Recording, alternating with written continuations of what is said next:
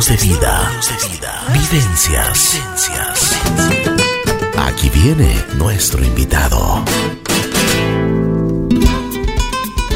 Buen día, buen día, buen día. Aquí estamos en Así es la Vida. El día de hoy tengo el gusto de presentarles nada menos y nada más que al padre Juan Carlos Vázquez.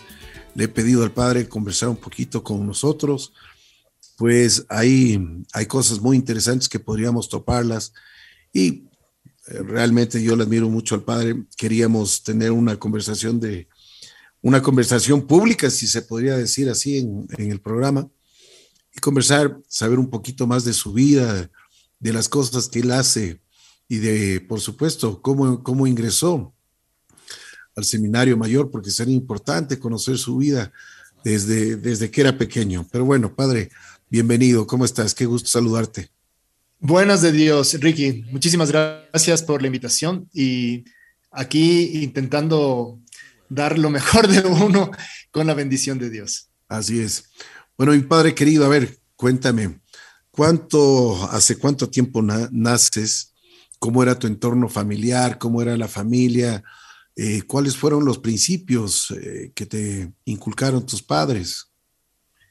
Muchas gracias, Ricky. Mira, em, te puedo contar que yo tengo 47 años y nací en el seno de una familia em, que no era muy cristiana, debo reconocer. Mi padre, eh, más bien de ideas bastante socialistas, estudió sociología en la Universidad Central, mm. una licenciada en sociología en la Universidad Central, y estuvo en la conformación del partido político eh, que se llamaba Democracia Popular, no sé, la DP. Claro, claro. Que les decían, como sabes, los sandías verdes por afuera, rojos por adentro. Exactamente. Y sí, en mi casa siempre vivimos como esa claridad de, de, que lo social era muy importante y que teníamos que estar un poco volcados hacia los demás. Y eso fue algo que a mí me marcó en la primera infancia, por así decir. Después, em, cuando nos cambiamos de casa, nos, en la casa a la que fuimos, nuestros vecinos estaban en otro colegio, estaba en concreto, mis dos vecinos estaban en el colegio en Tizana. Entonces mis padres decidieron cambiarme a ese colegio y ahí empezó mi aventura. Y mm, te puedo decir que mi bautizo fue, eh, porque mi padre le había convencido a mi madre, que era 11 años menor que él, que mm, lo mejor era que cada uno escoja. Ahora me doy cuenta que eso es, bueno, que Dios tiene sus caminos, pero que mientras más rápido el bautizo, mejor. Pero bueno, anyway, a mí me bautizaron cuando yo tenía seis años, con lo cual me acuerdo de cómo entré a ese, a ese templo grandísimo para ese entonces, para mí, que era un enano, de, que queda cerca del 10 de agosto el, y cerca del, del, de los bueyes del labrador. Claro, que el es, Carmelo. Los carmelitas. El Carmelo, sí, sí el Carmelo. Uh -huh. Y y bueno, ahí empezó, digamos, esta aventura de que Dios se te mete más en el corazón. Y yo te digo que mi familia fue importante porque se vivieron desde muy jovencitos los valores sociales. Los valores cristianos se empezaron a vivir después porque el colegio tuvo una influencia muy, muy grande en mí. Y yo creo que es importante mandar también ese mensaje a, todos los que nos escuchan. A la hora de escoger el colegio, es, eh, digamos, un poco triste que algunos escojan el colegio solo por, o porque me queda cerca, o porque ahí van a encontrar a compañeritos que son como uno, o que van a, no sé, a que van a tener algún beneficio de extra, ¿no? Cuando el colegio es una edad fabulosa para que también se conozca a Dios más profundamente. Y eso a veces no se valora tanto y, en mi caso resultó fundamental porque fue en el colegio donde eh, yo transmití después las cosas que a mí me llegaban en esa formación, una formación que duró todo el colegio, primaria y secundaria, y que después mis padres también se beneficiaron, y se beneficiaron de varias formas, ¿no? Uno a través mío y otro porque en el colegio tenían mucha, estaban volcados las familias, entonces había reuniones para padres de familia, había cursos de formación para padres de familia, había un montón de, de, formación que ellos adquirieron ahí, que no lo adquirieron antes. Una cosa, eh, ¿cómo te sentías eh, como ser humano? Y ahora que, por supuesto, ya tienes conciencia, porque me imagino que en los primeros años uno no tiene mucha conciencia de lo que pasa en, en, varios sentidos. Esto que te bauticen a los seis años, por ejemplo, ahora, ahora tú te puedes dar cuenta y puedes decir mucho, o sea, lo que, lo que sentías y lo que pensabas. Pero en ese momento, o sea, como dicen, le cortaron la cola al diablo, o sea, a los seis años, o sea, imagínate, o sea, eras un pequeño diablillo. o sea, más que un pequeño diablillo, digamos que, em, al, ¿qué hace el bautizo? El bautizo lo que te hace es, te cambia tu estructura interna. Eso está eso está recogido en el capítulo 2, no, en el capítulo 3 de San Juan. Y a mí me parece increíble porque es como la reunión más importante que hay en todo el Evangelio de, de Jesucristo con el intelectual más grande. ¿no? El intelectual más grande de la, que al menos que recogen los Evangelios es Nicodemo.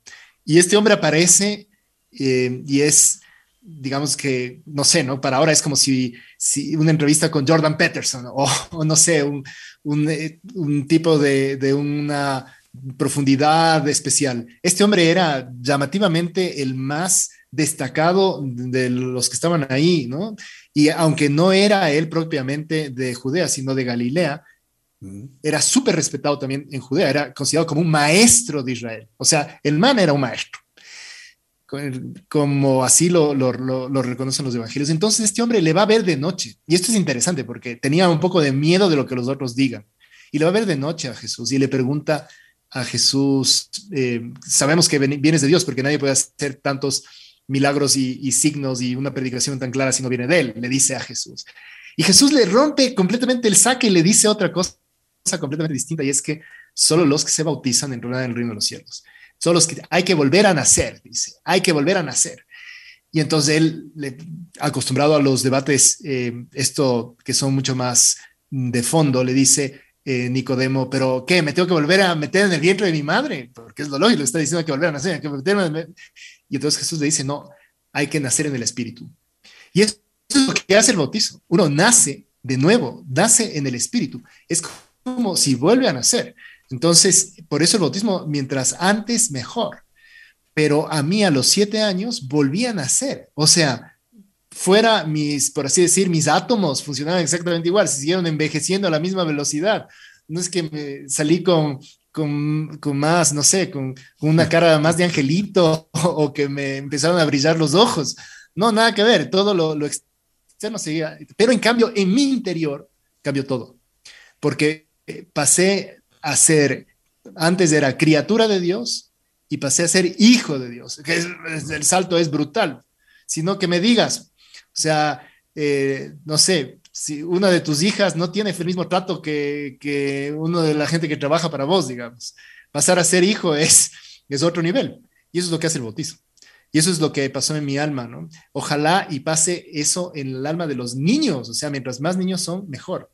Pero bueno, el tema es que ese fue el punto en, el que empezó todo el cambio, ¿no? En el que Dios empezó ya a obrar dentro de mí y que después todas las cosas que sucederían me ayudarían como a ir capitalizando todo, toda esa gracia y todas esas cosas, ¿no? La formación en el colegio, esa formación social de mis padres, esas interacciones que tuve con distintas personas que fueron interesantes de mi vida y que me ayudaron a ir dando pasos para ir descubriendo cada vez más el, el ámbito de Dios. Porque eso es una cosa que también tengo que decirte. Soy súper inquieto. No sé si te has notado. ¿no? Soy Totalmente, totalmente.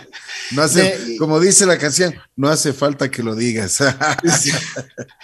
y soy inquieto, yo te diría más inquieto intelectual. O sea, me gusta leer, me gusta investigar, profundizar. No, no, no tengo miedo a, las, a hablar directamente con las personas porque eh, mi bagaje de conversaciones y de lecturas y tal me permite estar un poco seguro de lo que, de lo que hago y además con la convicción de que siempre puedo aprender. Y yo te digo, eh, yo he aprendido también un montón de ti. Eh, aquí, aunque sea una tontería lo que voy a decir para algunos, pero, o sea, tu visión de lo de las pausas para el alma es una visión que yo no la tenía y que fue una idea tuya que realmente ha sido beneficioso para tantísimas personas. Así es. una, es, es, es aprender de, de, un comunicador que es, que no sé si te acuerdas, pero las primeras veces me dijiste, no, está muy largo, no, hay que recortar, no, más punch, tal, tal, tal. Y, y ahora las pastillas de esas son lo que son. Pero ahora no son le haces son cerrado los ojos. porque- más o menos. Encontrar ideas cada vez es más difícil, pero bueno, ahí seguimos. Pero el tema es eso, aprender de los demás. Y eso es una actitud que tiene el, el, el inquieto intelectual, es estar siempre aprendiendo de los demás. Y eso es lo que a mí me pasa, o sea, me pica aprender de los demás. A ver, padre, cuéntanos cómo eras de pequeño, qué te gustaba hacer, qué te gustaba, si es que eras introvertido, inquieto, eh, si es que, por ejemplo, eras muy amiguero, qué, qué deporte practicabas, qué es lo que hacías. Bueno, yo creo que he sido como eh, muy saltaba de cosa en cosa, ¿no? Empecé entrenando fútbol, llegué a la selección de en la primaria era defensa y fui durante varios años uno de los creo que fui titular, oye, ya me haces dudar, oh, qué bestia, como ya pasaba el tiempo, pero de la selección del Colegio Intizana en la primaria. Pero después me, me atrajo más, eh, hice karate, luego taekwondo, participé en algunos campeonatos y recuerdo que una vez eh, el campeón de Pichincha me dio una patada en la cara que me hizo eh, reaccionar, decir, chuta, tal vez esto no es exactamente lo mío, ¿no? Me voy a, voy a perder la nariz en estos deportes un poco más, más fuertes. Y, pero bueno, seguí eh, practicando eh, artes marciales también. Eh, luego mm, me gustaba mucho la vida de Hacienda. Gracias a Dios, mi familia tenía, eh, no directa, pero mi familia ampliada, digamos, tenía eh, mm, haciendas en distintos sitios, en la costa, en la sierra, en el oriente, y, pasaba todas las vacaciones. Me gusta mucho montar a caballo, por ejemplo, porque las vacaciones las pasaba eh, a lomos de, de, del caballo haciendo, haciendo historias de, de, guerras de indios y de vaqueros y de todo. Y mm, me parece que, que sobre todo esta inquietud se manifestaba en saltar de una cosa a otra, de, de ver las, las cosas como, como interesantes y, y, con curiosidad meterme, ¿no? Yo creo que esto ha sido como un, una constante tal vez en mi vida. Amigos, siempre eh, no toditos, pero sí algunos con los que me llevaba más, mis primos muy allegados. Sí, yo te diría que una, una niñez normal, sin ningún sobresalto, no era de los más populares, tampoco de los más losers a los que todo el mundo les bulleaba. y sí, normal. Y por ejemplo, en tu casa, eh, y cuando, cuando eras pequeño, ¿cómo eras? ¿Te llevabas, tenías más confianza con tu mami, con tu papi? ¿Conversabas con ellos? Yo creo que la, la situación en la casa de mis padres era súper, súper abierta, teníamos posibilidades de, o sea, como mi mamá era 11 años menor, eh, por ejemplo, los primeros conciertos de rock a los que fui, fuimos mi hermana y yo con ella, por ejemplo, ¿no? Me acuerdo que estuve en la primera vez que vinieron los ilegales, pero no los ilegales, la banda de rock española, los ilegales, ¿no? Eh, o estuve también en el concierto, o sea, mi hermana, mi mamá y yo fuimos al concierto de los hombres G, y que, bueno, eran conciertos que eran la chorrera. Eh, entonces, esa amistad y esa cercanía con ellos fue muy cerca. En cambio, con mi padre era un poco distinto. Al principio hacíamos deporte, jugábamos básquet. Eh, después ya no tanto, pero, pero al principio él era bastante deportista. Pero sobre todo era intelectual, entonces le gustaba que lea cosas y que y hacer preguntas un poco más, más profundas. En, la casa de mis padres había, pasaron muchos políticos interesantes, Osvaldo Hurtado, Yamil Mawad, eh, Absalón Rocha, por ejemplo, gran amigo. Eh, bueno, gente intelectual de, de, mucho, de mucho prestigio, o no tanto prestigio, pero sí de mucha calidad y profundidad. Y a mí me fascinaba eh, quedarme en esas tertulias, conversar hasta largo, intentar entender la, la, parte un poco más política o la parte más social o humana de las personas. Me, me parecía súper atractivo. Una de las cosas que, ¿qué es lo que te marcó en la niñez?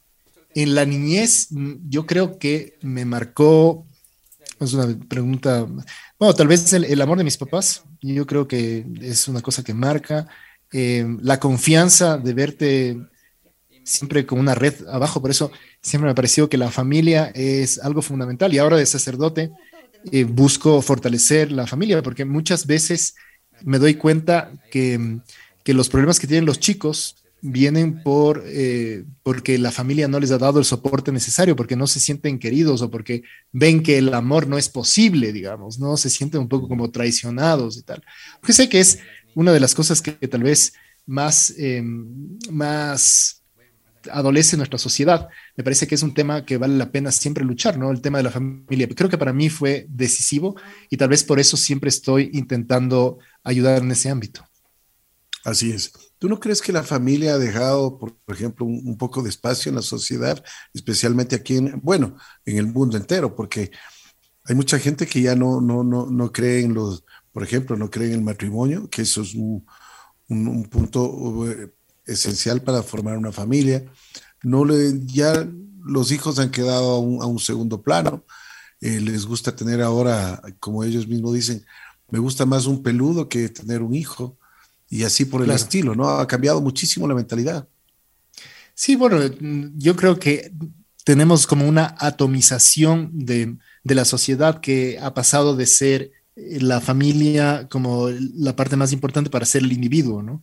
La realización personal por encima de todo, por encima de lo que haga falta, ¿no? Por encima de los padres y por encima de los hijos, por encima de, la pareja inclusive, ¿no? ¿Cuántos matrimonios destruidos por em, la ambición desmedida de uno de los cónyuges, ¿no? ¿Cuántos matrimonios destruidos por la falta de, ese proyecto común que les lleva a pensar en sí mismos sobre todas las cosas? Y alguno podría decir, o alguna podría decir, que todo lo hace por la familia y que trabaja mucho tiempo para poder proveer para la familia y la familia tal.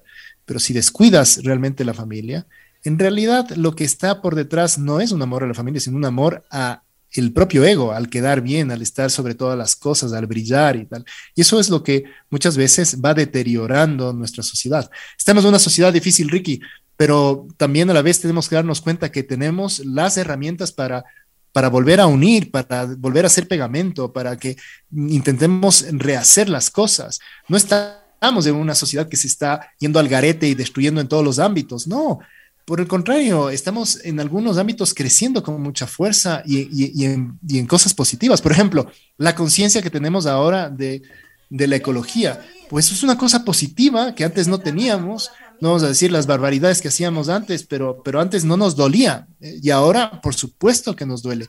Eso se llama signos de los tiempos. La humanidad en esos, en esos casos está cambiando a mejor. Ahora, en algunos otros ámbitos, por supuesto, estamos eh, cambiando a peor. La violencia que tenemos ahora o, toda esta manipulación de masas o las ideologías que, tanto daño hacen a, comprender realmente a la persona, a tener una antropología sana, efectivamente son cosas negativas, pero siempre hay como un balance entre cosas negativas y cosas positivas. Por eso, ¿qué es lo importante? Luchar por lo que realmente vale la pena. ¿Qué es lo importante? Que cada vez seamos más los que tenemos claros cuáles son los puntos que tenemos que, defender. Y los puntos de defender no solo son las demandas de la CONAIE o, no solo son las, las, las, cosas de, no sé, ¿no? De que las injusticias sociales o tal, sino que hay algunas cosas más de fondo que son la familia, que es eh, la libertad que cada uno tiene que tener para la autodeterminación, la, la libertad que tienen que tener los padres para formar a sus hijos, por ejemplo, porque si cortas eso, estás dañando la familia. La, necesidad de, vivir en un mundo en el que eh, somos tolerantes, pero a la vez pedimos que no nos adoctrinen. O sea, hay bastantes cosas que son importantes en este mundo y que vale dar la, la, batalla, ¿no? Y, y, yo invito a los que están escuchando ahora que tenemos que ser gente mejor. O sea, la única forma de, mejorar la sociedad es siendo nosotros primero los mejores. Y siendo mejores quiere decir que no nos pongamos nosotros como primer punto, sino que sepamos servir, sepamos darnos a los demás, mm, sepamos ver que, que una vida de entrega es la vida que vale la pena. No es la vida que más brilla, sino la vida que vale la pena sabes que estaba leyendo un texto de, perdón que ahorita voy a decir tal vez la única cosa así medio intelectualona de, de tal, pero es que me, me, me, me golpeó, verás. Em, estaba leyendo un texto de, de Melitón de Sardes, es un, filósofo muy, muy antiguo, y él hablaba de la diferencia de la eficacia a, la, a dar fruto. Y decía que hay muchas personas que son eficaces. O sea, mira, así hablando rápido, yo, yo creo que soy eficaz en el sentido de que me muevo, eh, la gente más o menos me sigue en redes sociales, eh, eh, un poco hago un poco de bulla, o sea, más o menos llego con el mensaje a través de la radio, ha sido fabuloso, muchas gracias. Todo esto, sí, eficacia. Pero la eficacia no es todo. Hay que aprender a dar fruto. En tu matrimonio, por ejemplo, Em, no vale la pena solo ser eficaz, o sea, que las cosas funcionen, que no haya problemas y tal, que, que vaya rodando la cosa, sino que hay que aprender a dar fruto.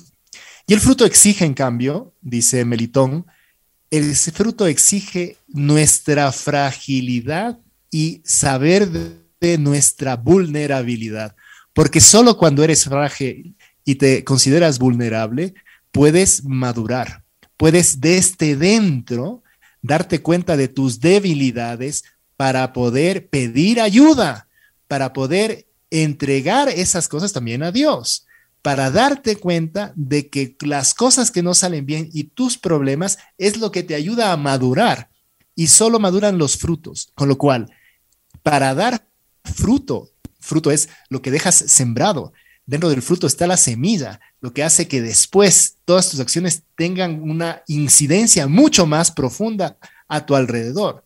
Si quieres ser eficaz, esto será superficial, pero si quieres dar fruto realmente, eso parte de tu debilidad, de tu fragilidad, de tu de saberte vulnerable y saber poner esas cosas para que funcionen.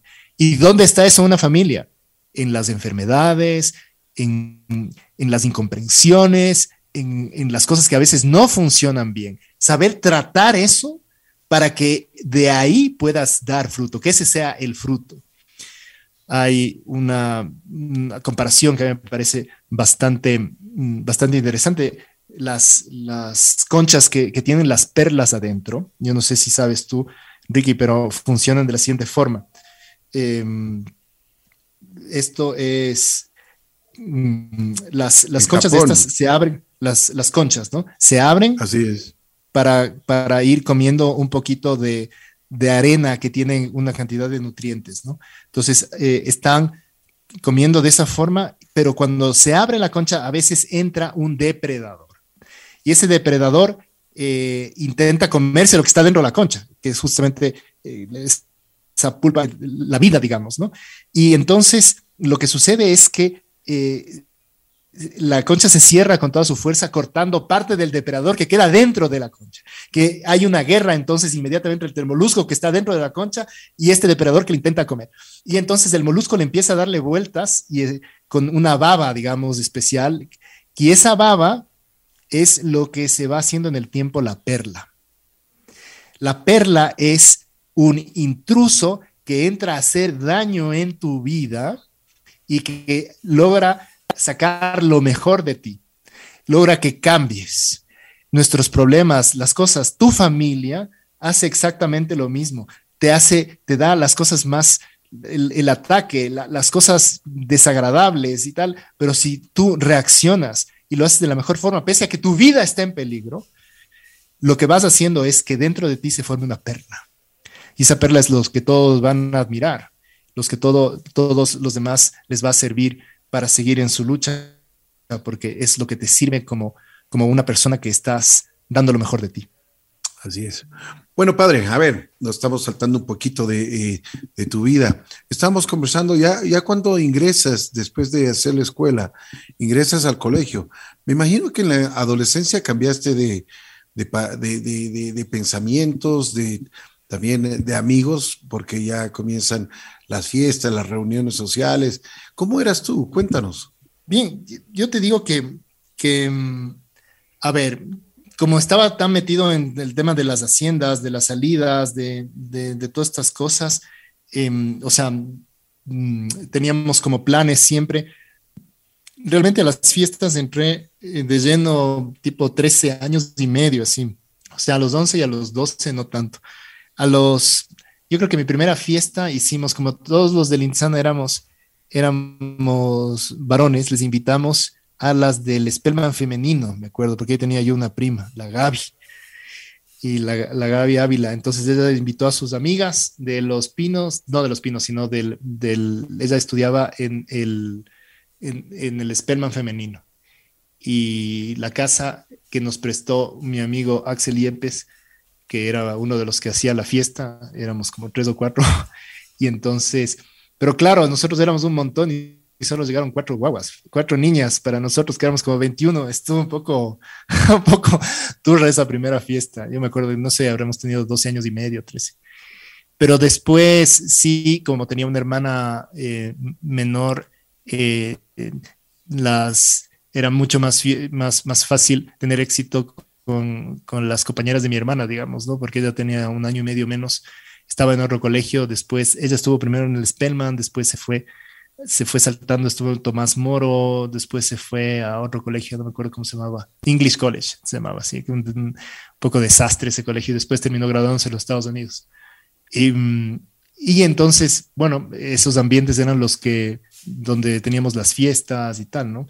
Y yo creo que eran, no eran unos ambientes demasiado em, densos, digamos, ¿no? No eran demasiado complicados, sino que eran ambientes Em, interesantes, ¿no? Me parece que fue una cosa súper buena que, que yo tenía también un grupo que hacíamos, o sea, ya en la adolescencia me invitaron, a los 14 años y medio me invitaron a ser monitor en un, en un club. Fuimos a un campamento en Cuenca y fue esa mi primera experiencia de ayuda a los más pequeños cuando me tocó dar la catequesis Em, porque teníamos unas charlas ahí de, valentía, de, sinceridad, de estas cosas, íbamos hablando de los guaguas.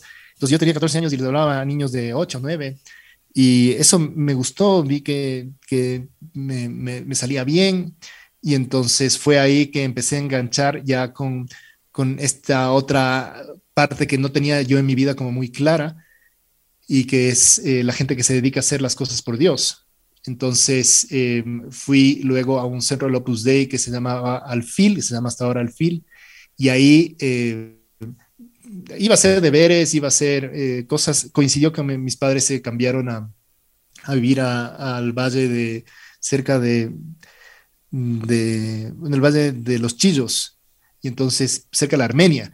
Y entonces tenía que pasar más tiempo en Quito y me iba a estudiar allá de vez en cuando, otras veces me iban mis tíos. El tema es que ahí tenían un oratorio y fue en ese oratorio donde empecé a rezar. Una vez entré al oratorio para, había la costumbre de entrar a saludar y despedirse. Y un día que entré para saludar, vi que la gente estaba ahí sentada eh, sin, sin hacer nada, simplemente sentada en el oratorio. Y entonces eh, luego pregunté y me dijeron que estaban haciendo oración y luego alguien que no me acuerdo quién me enseñó cómo hacían oración, que cogías una parte del Evangelio, leías y luego meditabas con eso y le decías a Dios tú directamente, Señor, me gustaría ser así o asado, o esto que estás diciendo, Señor, que me doy cuenta que, que a veces no soy valiente, o cosas de este estilo, ¿no? Que te ayudaba a interpelarte directamente a Dios sobre las cosas que estabas leyendo. Y yo creo que eso fue determinante también y en mi crecimiento, ¿no? Porque me ayudó como a ver eh, la necesidad de, tener un contacto más estrecho con Dios, de saber qué es lo que Dios quería de mí, qué, qué es lo que Dios pensaba eh, o cuáles eran sus planes, o que, claro, yo soy un humano en medio de un mundo, pero que mi objetivo no está en este mundo, sino que está en el de más allá. Entonces, ¿cuál es mi objetivo aquí? Y irle preguntando eso a Dios en oración, creo que fue también determinante en mi adolescencia. Ahora, no es que eso me haya terminado de convertir, yo seguía saliendo con las amigas de mi hermana, eh, yendo a las fiestas. Eh, a los 14 y medio tuve una enamorada, mi primera enamorada, que, que tenía 18 y la, la, diferencia era súper fuerte y claro, era monita ella, ¿no? Por eso siempre cuidado con las monitas de ahí. y, y, bien, después terminamos con él después de un año y luego la siguiente tenía 16 y después ya conseguí una más o menos de mi edad y más o menos ah, fue pasando así un poco la, la vida de adolescente eh, con mariposas en el estómago de vez en cuando. Me gustaba mucho escuchar, fíjate que escuchaba La Bruja y, grababa canciones en, en, cassettes esperando que ningún locutor hable en la mitad para poder luego escuchar esas canciones eh, cuando quería en el Walkman. O sea, yo creo que una, una infancia y una adolescencia normales, ¿no? Em, ya había dejado el fútbol así, o sea, jugaba básquet, fútbol. Eh, ahora la verdad es que ya no puedo jugar ninguno de los dos deportes porque empecé a jugar racket en la casa de mis padres, en, en el edificio Wally, un deporte que me gustó muchísimo desde el inicio. Eso, o sea, una juventud eh, completamente normal. Fue a los 16 años y medio en que ya me empecé a preguntar más sobre mm, qué es lo que Dios quería de mí y a esa edad, a los 17, eh, ya en este sitio donde estaba yendo el alfil, entonces eh, ya empecé a, plantear las cosas más, ¿no? ¿Qué es lo que Dios quiere más, más de mí? Y cómo podía yo servir más. Esta es un poco la, la idea. Y entonces eh, fue interesante porque empecé a vivir un plan de vida un poco más exigente. Intentaba ir a misa todos los días, intenté eh, hacer oración con más frecuencia y eso me fue cambiando. Para sexto curso, mis papás se volvieron a cambiar de casa, nos fuimos a vivir a la Brasil, ya mucho más cerca del colegio. Y yo recuerdo que, que me decidí rezar el rosario todos los días.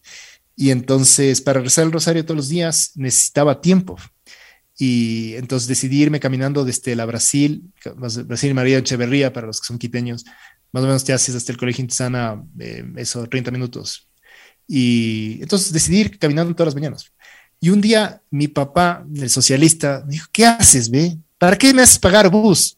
¿Para qué me haces pagar bus si te vas caminando? No seas mudo, dime y te dejo sin bus y ya, punto, ¿no?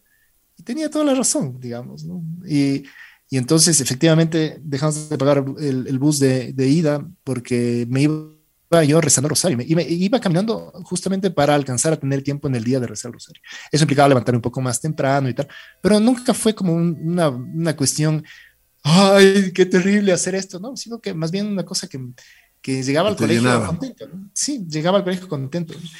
Oye, padre, una, una, cosa, ¿y por qué rezabas el rosario? ¿Qué, qué es lo que, o sea, que, cuál era el sentimiento que tú tenías al rezar el rosario? A ver, yo creo que esto fue bastante interesante. Eh, una de las cosas que aprendí es que uno no tiene que estar como acompañado del sentimiento, ¿no? Vivimos una sociedad en la que todo es qué sientes, o yo siento que es lo correcto, o, o siento que no, o ya no te amo, no sé si has visto, ¿no? Ya no siento nada por ti. No es lo peor que te pueden decir, pero la verdad es que los hombres y mujeres eh, no tenemos que estar sintiendo todo. O sea, es lógico que a veces dejes de sentir o que tengas el, el, el, el afecto eh, contrario. Pero justamente aquí es donde vale la pena eh, la cabeza. La cabeza es lo que te dice que vale la pena lo que estás haciendo. Entonces, mmm, para mí era, o sea, me daba cuenta que esto era importante para, bueno, para mi crecimiento, sí, pero sobre todo porque le daba una alegría a mi madre, la Virgen. Punto. Me sentaba bien, eh, algunas veces sí, me sentaba más contento, como digo, y tal. Otras veces me costaba un montón, un montón. Y me cuestionaba, ¿para qué estoy haciendo esto? Pero después eh, me respondía yo mismo, con la cabeza, porque quiero darle una alegría a mi madre, a la Virgen. Porque quiero dar una alegría, porque estoy para servir. Esto era como unas cosas que, porque nadie me veía, pues. Nadie, no iba llevando un rosario grandote, ni, ni salían las viejas a aplaudirme cuando yo pasaba por las calles. O sea, un guagua que estaba yendo a clases, eso era todo lo que pasaba. Pero yo por, por dentro estaba rezando y sabía que eso le era grato a la Virgen. ¿Y por qué lo sabía? Porque lo había leído en varias partes, porque yo había entendido que eso era así. Y cuando veía eso, sienta o no sienta, me daba cuenta que era bueno y por eso iba por él es una cosa que creo que, que fue tal vez mm, de las cosas que más me ayudó a rezar. Rezar me ayudó a darme cuenta que no tengo que depender de mis sentimientos, sino que la inteligencia tiene que poner la luz sobre la cual tengo que caminar, sin volverme completamente frío, pero sí, si es que el corazón es el que gobierna y te, es lo que sientes, lo que manda, chuta, es terrible porque, oye, uno siempre siente cosas que no están bien, pues, siente que la vecina está más guapa, siente que si meto la mano aquí voy a salir más rico, siento que, y, sentir, sentir. A veces dejarse llevar por los sentimientos es terrible. Hay un libro súper chévere de esto que se llama eh, a donde el corazón te lleve, de Susana Tamaro, que más o menos explica esto, ¿no? De, terrible eh, huerto o el terrible problemas que te puede dejar si es que te dejas llevar por el corazón. Con lo cual, Ricky, yo creo que esto fue importante para mí, ¿no? Darme cuenta que el sentimiento no es lo más importante, es algo que con lo que hay que contar, porque cuando te ayuda el sentimiento vas todo más fácil, pero no es lo que tiene que mandar sobre todo. Bueno, llegas, eh, terminas el, colegio, llegas a la universidad, ¿cuáles son tus primeros pensamientos? ¿Qué es, qué es lo que querías hacer en tu vida? A ver, yo creo que es eh, interesante, eh, ahí se da un, cambio. Mis papás se van a vivir a los Estados Unidos, yo me quedo aquí. Entonces, al quedarme yo aquí, eh, cambia un poco la situación. Me voy ya a vivir a un centro del Opus Dei, ya paso a ser completamente del Opus Dei. Y entonces empiezo a tener un, un tren de vida distinto, porque cuando vives en casa de tus padres tienes como algunas responsabilidades, pero mucha libertad. Cuando vivía ahí, ya tenía muchos más encargos y cosas, ¿no? Yo creo que eso fue un, parte de la maduración de, darme cuenta ahí de la importancia del estudio, por ejemplo. Yo eh, aprendí a trabajar en el Opus Dei, aprendí a, a, pese a que tenía inquietud intelectual, donde pude realmente profundizar en las cosas, es cuando ya tenía las herramientas, profesores que me daban como más claridad en clases sobre filosofía que teníamos ahí, o em, cómo aprovechar mejor esas mismas horas de clase con la, en la universidad. Yo estudié ingeniería de sistemas, soy de la segunda promoción de, de, lo, de la ingeniería de sistemas de la católica y entonces combinaba las dos cosas y hacer luego muchos planes con chicos universitarios para intentar mover a, a otras personas también a acercarse a Dios. Y sabes que como la inquietud era grande, cuando estaba ya en segundo año de universidad, empezamos una empresa que se llamaba Primero Generación Sistemas y ahí estuvo Javier Torres, Francisco Salvador, Felipe Mantilla, estuvo también eh, Pablo Serrano. Bueno, después nos unimos con otra que se llamó, em, que le llamamos y entonces ahí vino Alfredo Chávez, el Quique Andino que se murió, em, Pablo Serrano, y entonces esa empresa empezó a funcionar. Y cuando terminó la universidad, ya la empresa había crecido bastante, teníamos una sede interesante y siguió creciendo esa empresa hasta que llegamos a tener casi 100 personas trabajando, dos pisos de, de gente. Se tuvo, tuvo muchos eh, como emprendimientos, ¿no? salió una revista que se llamaba Conectados, en la que estábamos en sociedad con alguien más. También con el grupo Macro eh, nos asociamos para estuvimos detrás de todo el desarrollo tecnológico de Camaleón, que fue el, primer .com en Ecuador. Eh, teníamos muchos clientes grandes y eh, fue una experiencia de muchos años. Yo creo que fueron como eso, 15 años en total. Y fue a los 33 cuando me decido a ir a, a Roma, ¿no? para estudiar teología ya full, ¿no? Ya habíamos alcanzado una madurez profesional pesante, había hecho de todo. Em, mm, la empresa, gracias a Dios, había crecido mucho. Mis socios estaban también, em, estábamos en, puntos de la vida, ya estaban casados, ya con guaguas y tal. Yo había perseverado en mi afán de, como miembro numerario del Opus Dei, haciendo las cosas que, que me habían pedido. Era director de una residencia universitaria en ese instante y pues nada, me fui a vivir a Roma para estudiar ahí teología y vivir como en este seminario mayor, como dices tú, em, que es una casa en Roma donde estábamos 150 personas de distintos países, todos profesionales, eh, gente ya em, que había no solamente sacado su título profesional, sino que había vivido algunos años trabajando. Algunos eran muy jóvenes, pero todos habían tenido ya esta experiencia eh, laboral. Y claro, eso fue creo que de las cosas más impactantes en mi vida, el vivir con personas de tantos países. Si no me acuerdo mal, estábamos como de 40 países, éramos 150. Padre, un, paréntesis ahí. ¿Tú, ¿Tú te refieres que eras numerario del Opus Dei? Sí. A ver si es que nos cuentas, ¿qué es el Opus Dei? ¿Qué, es, qué significa ser numerario?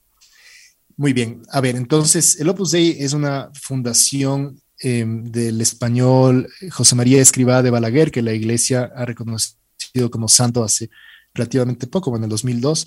y, también beato al, a don Álvaro, que fue quien le sucedió en la guía del Opus Dei, em, y que básicamente trae el mensaje de la santificación del trabajo ordinario de cada día. O sea, que podemos llegar a ser santos en, en medio del día simplemente trabajando bien y haciendo nuestro, eh, el servicio a los demás a través del trabajo. Y entonces em, esta espiritualidad eh, nace en Madrid en el 1928 y empieza a crecer eh, de, forma acelerada, especialmente después de la Guerra Civil Española.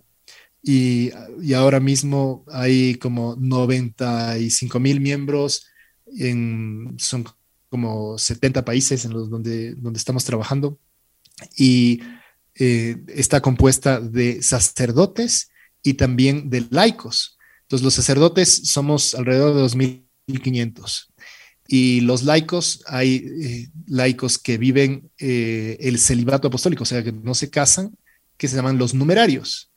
Ellos viven en centros normalmente o también fuera, pero casi siempre en, centros del Opus Dei.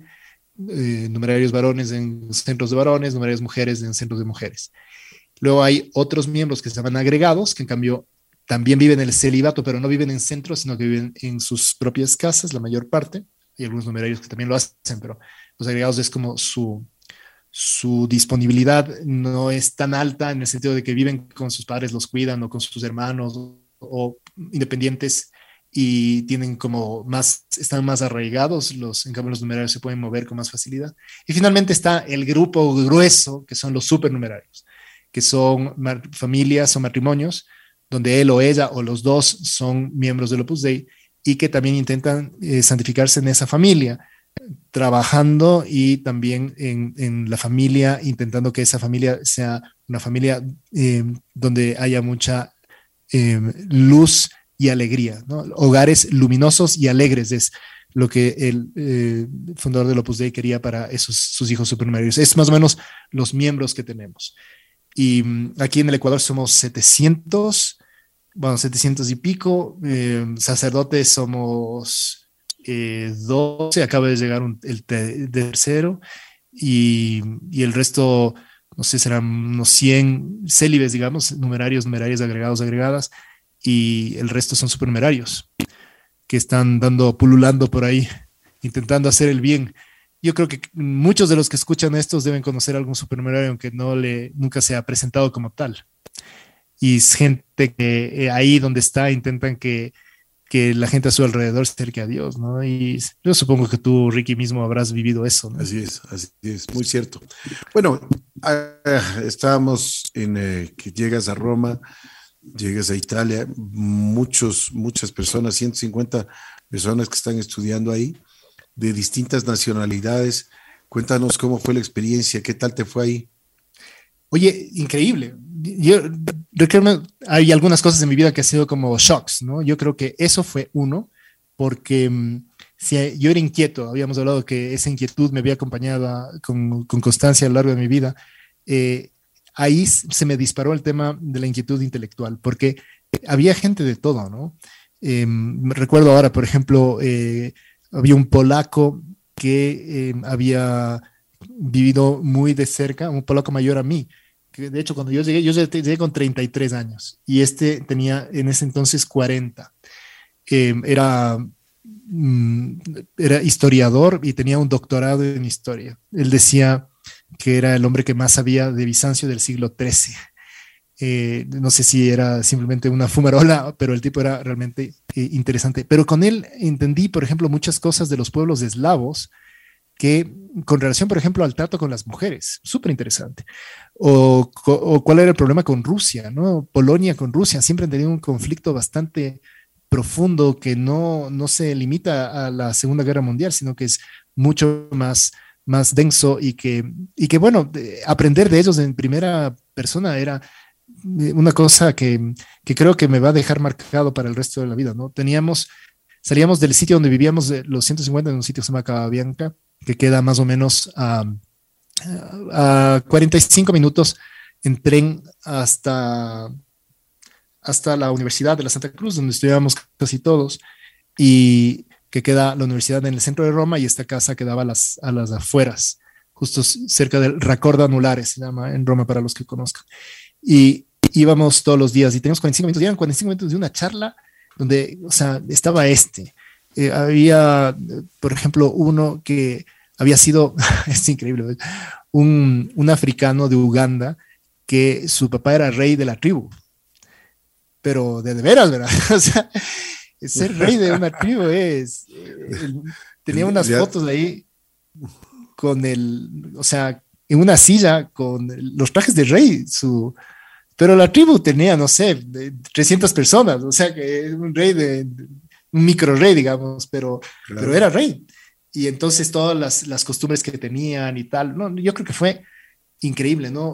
Una cosa que me acuerdo con mucha, con, con, mucha eh, como satisfacción. Una vez estábamos, una de las cosas más bonitas que tiene Roma, para los que también conocen, se llama la Fontana di Trevi es un es el, el, frontispicio, la parte que está delante de un, de, un palacio, que es una fuente, una fontana. Eh, y es realmente espectacular. Entonces, el que creó eso, el, que, el, artista que hizo se llamaba Salvi. Y esta es la única obra que tiene. O sea, después de hacer eso se murió el pana. y realmente es espectacular. Y entonces, eso siempre está lleno de gente, ¿no? De turistas, ¿no? Como eso típico que pasa pasan ahora en Instagram que dicen em, lo que tú crees que va a pasar y luego la realidad, o Instagram versus la realidad. Y en Instagram aparece solo el sitio, sí, pero cuando vas en realidad está lleno de gente. Bueno, es lo que pasaba ahí, estaba siempre repleto de gente. Pero recuerdo una vez en diciembre que no tuvimos una hora de clase, que era rarísimo, porque ahí realmente se cumplía rejatabla, pero no tuvimos una hora de clase. Y este era un gringo, John Greco, que había estudiado arquitectura en la universidad y había estado haciendo también pasantías en Roma eh, y fue profesor de, historia del arte y se pasaron una mañana en, ahí explicando la Fontana de Trevi. Entonces yo aparezco con John Grico, pasamos por ahí porque quedaba cerca de la universidad, estamos de vuelta a la casa y dice, ¿quieres que te explique esta obra de arte? Sí. Y me dice, tienes tres horas. Sí, sí creo que tengo tres horas, no tenemos ahorita, no hubo clase, dale. Oye, nos pasamos tres horas ahí, cada uno de los detalles de, y esto fíjate, porque tiene muchos detalles cristianos y muchos detalles de historia de Roma y, y, de historia griega, y que es el, cada uno de los caballos y las virtudes, y este caballo te date cuenta que aparece manso mientras este está desbocado, porque eh, la pasión se contrapone a las pasiones malas se contraponen a las virtudes y mientras virtudes te van jalando en forma positiva, entonces Poseidón, que va detrás, bueno, una cosa que claro, ya después cuando venían cualquier ecuatorianito, yo les llevaba por ahí, quedaba del rey, pues, todas las cosas que había aprendido, y le decía, mira esto, pero bueno, independiente de quedar para rey, para mí fue muy enriquecedor. Las personas. Luego, ver cómo las personas estaban dispuestas a dar su vida completamente por Dios es otra cosa que me, que, me animó en mi camino. Tanta gente buena. Claro, cuando reúnes ahí a 150 tipos que están dispuestos a hacerlo todo por Dios, eso te, te da como aire, ¿no? Después eso, de eso tendrás que vivir cuando estés en la mitad del mundo y te des cuenta de una cantidad de personas que al contrario lo único que buscan es su beneficio personal pero te acuerdas de que también hay otras personas en el mundo que buscan ayudar a los demás. Y eso ha sido una de las cosas que más me ayudó de esa época. Qué hermoso, ¿no? Qué, una experiencia inolvidable, me imagino. Y eso, y eso no, no, no, se borrará jamás. Oye, una de las cosas que, que, quería preguntarte, ¿qué, ¿qué se necesitas para ser padre? Aparte de, por supuesto, y eso también quiero que me expliques, porque eh, no, es, no es simplemente de, estudiar teología un par de años y estás listo. Primero tienes que tener una, una, responsabilidad, un orden.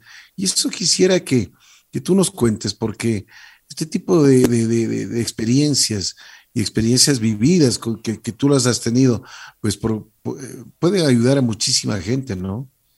A ver, yo te digo que, o sea, la cosa más inteligente que he hecho en mi vida no fue Em, meterme en el Intisana no fue em, haber aprovechado de una chica, no fue el haberme ido a Roma, no fue eh, ninguna de las experiencias de empresa o, de vida o tal, lo más, mi mejor decisión de toda la historia ha sido ser cura. esto, esto, es, es otro nivel porque, eh, oye, no es simplemente lo que siento, porque como te dije, no, el sentir, a veces estoy cansado y estoy harto de, ¿no? de, la gente que te usa y qué tal, ya, sí, de acuerdo, ok, pero tener esa perspectiva de eternidad, tener ese, esa sensación em, de que Dios te utiliza como instrumento, aunque tengas miles de defectos. Yo mismo me doy cuenta que soy frágil, vulnerable, pero, pero dar todo para que Dios pueda hacer sus, sus milagros en las personas, para mí es, no tiene, o sea, Diners, chiquito se queda, o sea, no tiene precio realmente, ¿no? Es, es realmente eh, lo que tiene mucho más sentido. Ahora, no es un proceso fácil, eh, primero, eh, ¿qué es necesario? Primero, tener vocación, porque también hay muchas personas que no tienen vocación y que se meten a esto y ahí pueden hacer mucho daño. Si Dios no te llama a ser cura, por Dios, no te metas, no es para vos. O sea, es una cosa que es evidente. Y hay algunas personas que se empeñan y se hacen daño a sí mismas, porque es una vocación que uno no solamente siente, sino que ve y dice, ok, eh, ¿puedo yo esto? Eh, es más o menos lo, a mí como me, me, me, vino, fue una pregunta de alguien más. O sea, yo no propuse, yo quiero ser cura, sino que el, el padre, que es el, el vicario el, de la prelatura, me dijo, eh, el prelado me dijo si es que yo estaba dispuesto a ser sacerdote. Y entonces eso me hizo pensar el asunto y darme cuenta que, después de, considerarlo y tal, tal, tal, habían visto en mí las facultades y las características necesarias para hacerlo.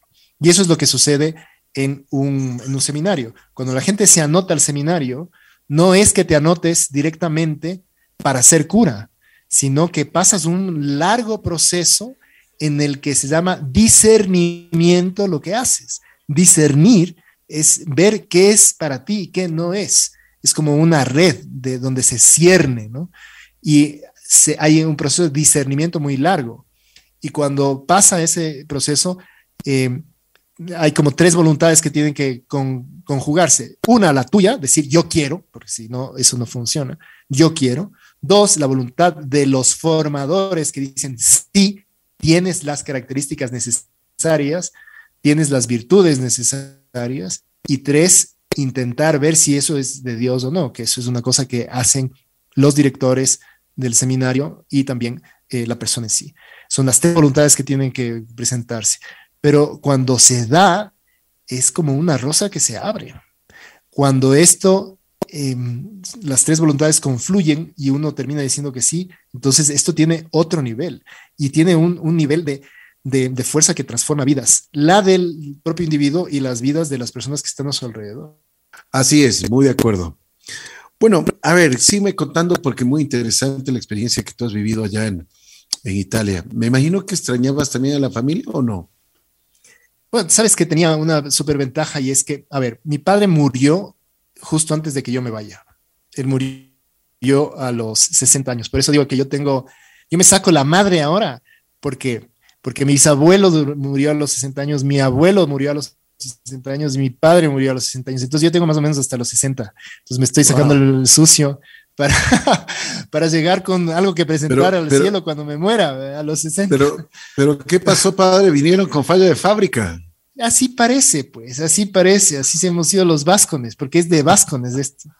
Entonces sí, cuando ya son bastantes hijos, parece que los últimos están hechos, hecho con los, con los remedios, con lo que ha sobrado de los otros, ¿no? Entonces, en las familias numerosas ha pasado eso.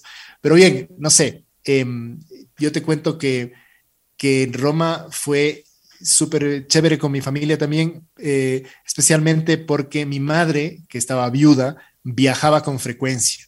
Ella trabaja en una cosa llamada la cofradía del vino y entonces iban todos los años una o dos veces uh, por cuestiones de trabajo a, Italia, entonces les veía con frecuencia. Les llevaba a veces a mi abuela o, viajó también mi, mi tía viajaba también con mucha frecuencia, entonces tenía como esa cercanía. ¿no? Pero yo creo que una de las cosas que me ayudó mucho eh, de, de, estar lejos, todavía no estamos, estamos hablando del año 2008, eh, no, había, no estaba tan popularizado, por ejemplo, el WhatsApp y estas cosas. Entonces le escribía a mi madre, ¿no? Como sabía que estaba viuda, le escribía eh, como más pensados. Y mm, yo recuerdo que cuando no iba conversando con estas personas, en mis trayectos hacia la universidad decía, a ver, ¿qué le puede gustar a mi mamá que le cuente? Entonces, ese descubrimiento que había hecho eh, con un profesor que había contado algo en clase y que yo le estaba dando vueltas y que me pareció fabuloso, o eso que me había contado uno de mis compañeros que tenía una profesión distinta y que era experto en algo y que sabía que le gustar, o un vino nuevo que había visto en tal sitio y que sabía que... Entonces pensaba en ella, cómo le podía gustar. Y le escribía por lo menos una vez a la semana. Intentaba hacer esto también con mis primos. Recuerdo a mi prima Daniela, todos los días de su cumpleaños, le mandaba una carta que estaba pensada, le pensaba dos o tres días antes, ¿verdad? Y le dedicaba luego una hora a escribirle y entonces le, le, contaba que cosas realmente de mi corazón. Mi prima Daniela era la más querida de mi, de mi papá. Y entonces yo me veía como el hijo mayor, como con esa necesidad de manifestarle un cariño más, más concentrado, que, le quiero mucho también, pero que era como una manifestación de como mi padre no estaba aquí, yo seguía con esa tradición de, manifestarle el cariño y todo era como muy pensado. Em, la gente estaba lejos, pero a la, vez estaba cerca. En esa época murió mi abuela cuando estuve allá, murió un primo cercano, mi primo Álvaro. Em, hubieron varios problemas en, la familia, sí, eso es lo que suele suceder, todas las familias los tenemos. Y también varias alegrías, nació mi sobrina, una de mis sobrinas, o sea, yo no volví, me fui en el 2008 y no volví sino hasta el 2014 que estuve aquí eh, eh, un par de semanas, venía de un viaje de México, me pasé por Ecuador a visitar a la familia eh, y después me volví a Roma. Pero ya en Roma, justo cuando volví en octubre, ya empezó el proceso de formación final para, para el sacerdocio. Genial. Bueno, padre, a ver, esa experiencia de, de, de, Roma, ¿cómo termina? Me imagino que te vestiste con, con, el traje de luces, ¿no? O sea, y una emoción indescriptible debe haber sido recibir, eh, ya recibir tu sacerdocio. O sea, fue realmente fuerte. la primera vez que te pones sotana, eh, chuta, es, es complejo, verás. No, no fue tan sencillo para mí. Porque, claro, dejaba todo lo que, por lo que había, dejaba de ser el, profesional medio exitoso, medio poco exitoso, lo que haya sido, y pasaba ahora a, enrolar el, grupo de los, de los sacerdotes que tienen un jefe, ¿no? Que es el, obispo, que, que se dice que no hay cura vago, porque todos los curas dependemos de alguien, ¿no? Al que le, le ofrece obediencia. En este caso era el, el prelado del Opus Dei, para mí es el prelado del Opus Dei. Y, y fue un, un, tema difícil, pero después la alegría del rostro de mi madre cuando salí de la ordenación primero de diácono y después de seis meses la alegría de, de, toda mi familia que estuvieron ahí eh, fue muy grande y por ahí tengo subidos en mi perfil de, Instagram varias fotos del evento y una cosa eh, mm, que empezó ahí, pero que luego ha ido creciendo a lo largo de la vida, de decir gracias Dios por todas las maravillas que vas haciendo, ¿no?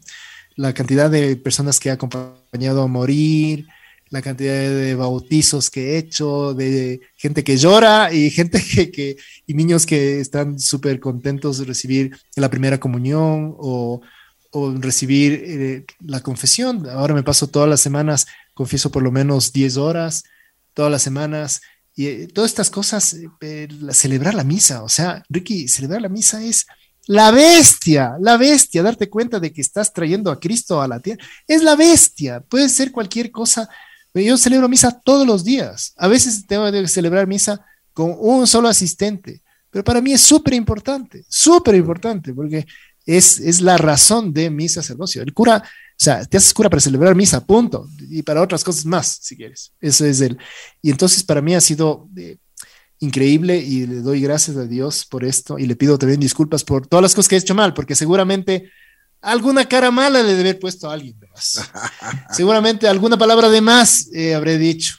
Se me habrá ido la lengua en alguna cosa. Bueno, perdón a toda la gente si alguna le he herido o se ha sentido mal. A veces me dicen que soy un cura bravo, verás. Y eso es cierto porque soy exigente cuando viene la gente a la dirección espiritual pero también veo que hago mucho bien y que Dios hace mucho bien a través de mis manos. Bueno, a ver, una cosa, sales de Roma, eh, vuelves a Ecuador, me imagino, ¿no? A Quito. Sí, totalmente. ¿Cuándo fue tu primera misa? ¿En dónde fue? Mi primera misa solemne, porque claro, yo en realidad estuve haciendo como la rural primero. Me ordené sacerdote el, el 15 de mayo y me quedé en Europa haciendo la rural. Y después de eso ya volví. Eh, volví en diciembre del año 2015. Ya. Diciembre del 2015. Tenía seis meses de sacerdote y empecé mi trabajo pastoral en Quito. Y, y bueno, yo creo que una de las primeras cosas que, que hice ahí fue mm, eh, trabajar en el colegio en Tizana, el colegio donde había estado tanto tiempo y que tanto bien me había hecho. Em, después de eso ya salté a otras cosas. Ahora estoy trabajando en el colegio Suyana en, en Tumbaco. Y también estoy trabajando en la Universidad de Hemisferios. Soy capellán de la universidad junto con otro, eh, otro ex intisana que se llama Padre Juan Miguel Rodríguez, que es mi jefe, aunque es menor a mí, tiene, es más, más veterano en el sacerdocio, tiene tres años más de cura que yo. Padre, ¿qué, es, qué, ¿qué significa capellán? Bien, el párroco está hecho cargo de, cargo de una parroquia. El capellán, en cambio, tiene una comunidad concreta que normalmente tiene que ver, por ejemplo, hay capellanes en los recintos militares o capellanes de colegios o capellanes de universidades. Son grupos humanos más, más pequeños que tienen una formación o que viven en unas circunstancias concretas. Y el capellán lo que se encarga es de la formación cristiana de esas personas. Entonces, eso es lo que soy. Soy eh, el formador, por así cristiano, de la gente en la universidad. Entonces, les ofreces la posibilidad de que se confiesen, de que puedan resolver dudas contigo, de que puedas ayudar a los profesores, por ejemplo, en el tema del matrimonio, que a mí me parece súper importante. Em, y bueno, una serie de, de cosas más que, que están ahí para, para que las personas que lo necesitan puedan contar con alguien que está dedicado solo a eso. Perfecto. Bueno, a ver, entonces, ¿qué, qué, cuáles son, eh, aparte de tus responsabilidades de que, que, nos estabas hablando, de capellán, después de esto, ¿qué sucede en tu vida? A ver, yo, aparte de, de todas estas cosas, eh, he estado haciendo proyectos, ¿no? Entonces, no, no, pero a ver, antes de pasar a esto, sí, espérate, espérate. O sea, vamos por partes, porque estábamos, recién llegaste y, y quedaste eso es, lo que me quería que me cuentes.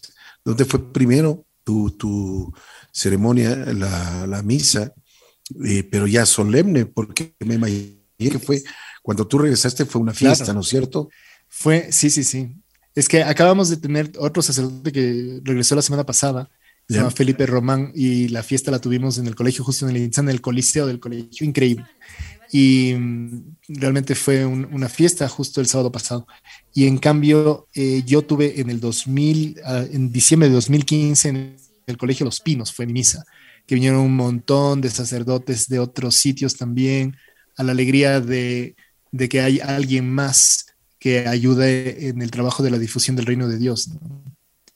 Y eso es un poco lo que hemos estado trabajando desde ese entonces. Y fue una alegría para mí primero ver tantos amigos, que era la primera vez que me veían de cura, amigos con los que había trabajado, eh, amigos con los que había eh, compartido tantas cosas de, de, mi vida universitaria, del mismo colegio, gente que, claro, se sorprendía completamente del cambio, porque claro, eh, me habían visto siempre, yo usaba pajarita, una corbata de, de lazo.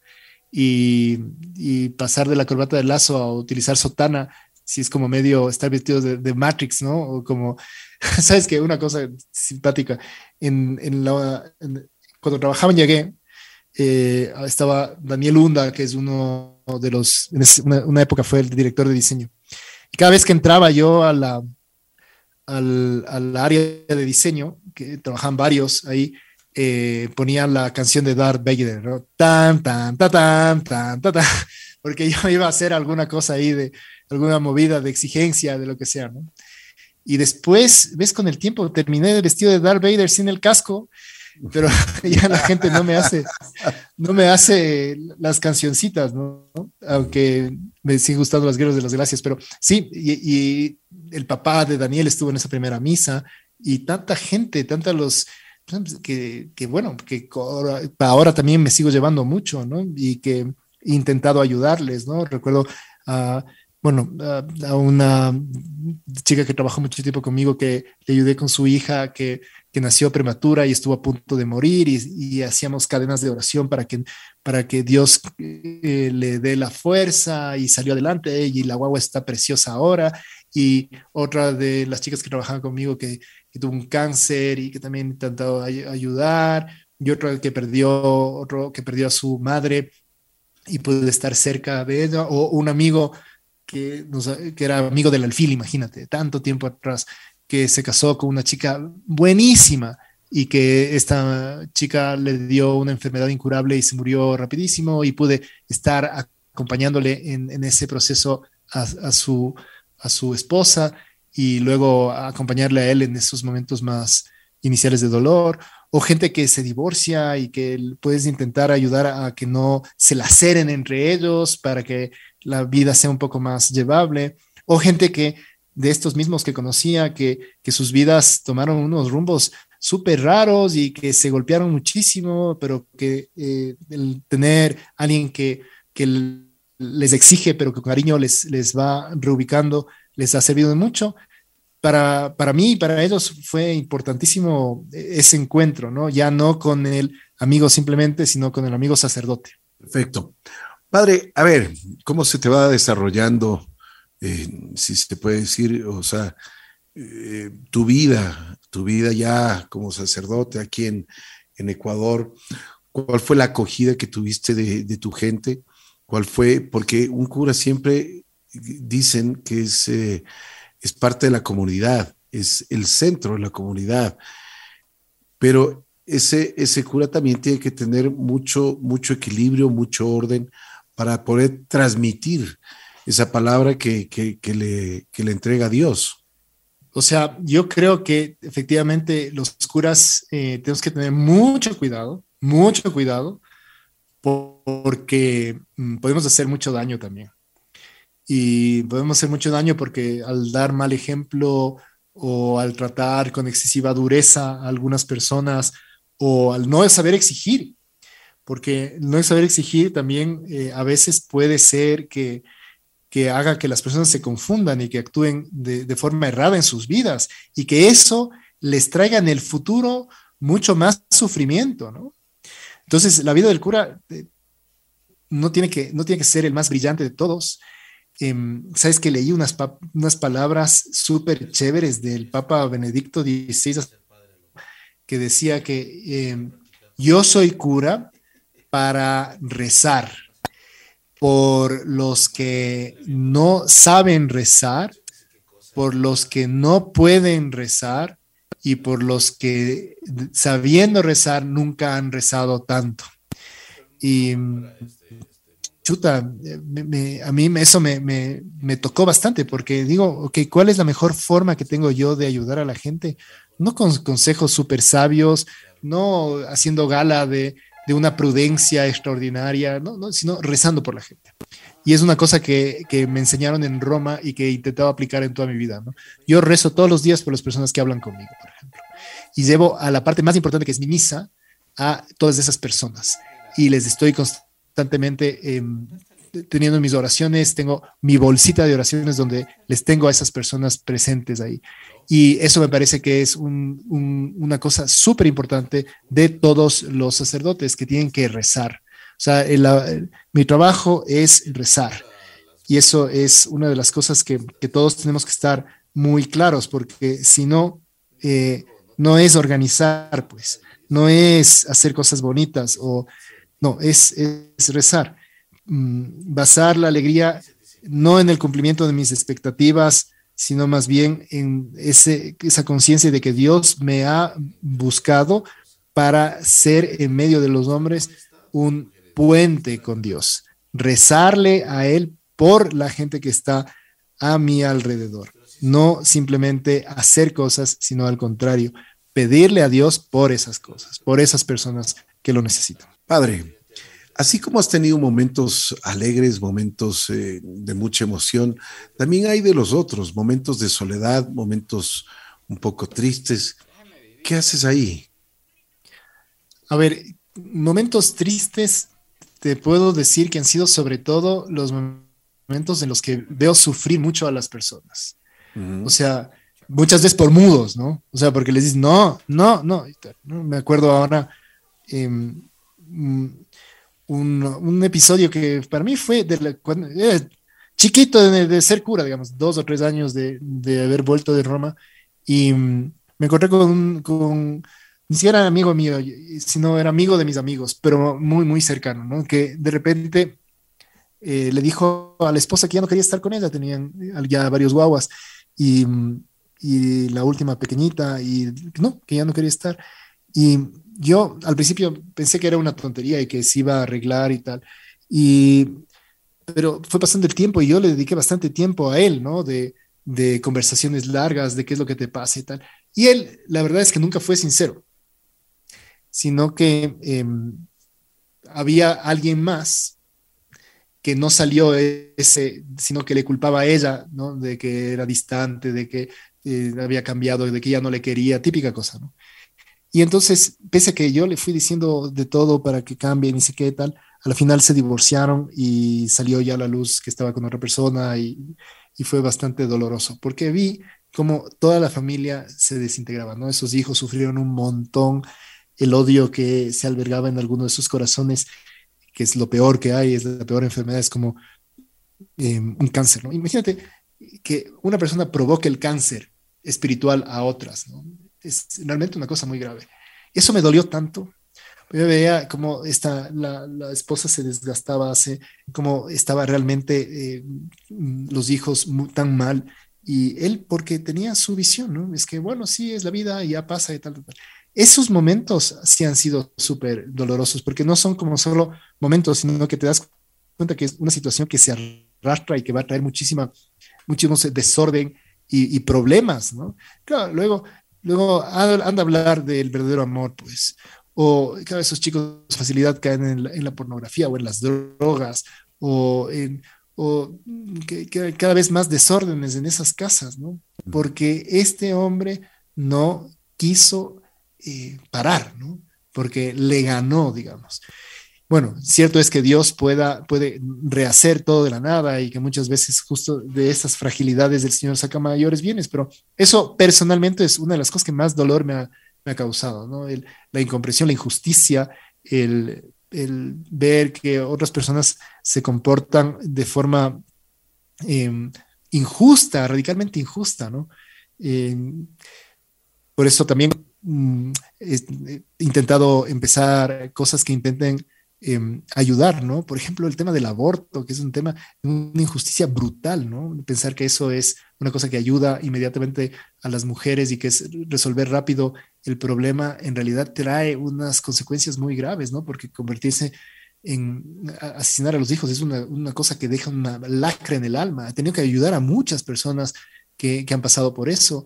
Y, y, me doy cuenta no solo del sufrimiento, sino que realmente es una, una herida que se produce en el alma.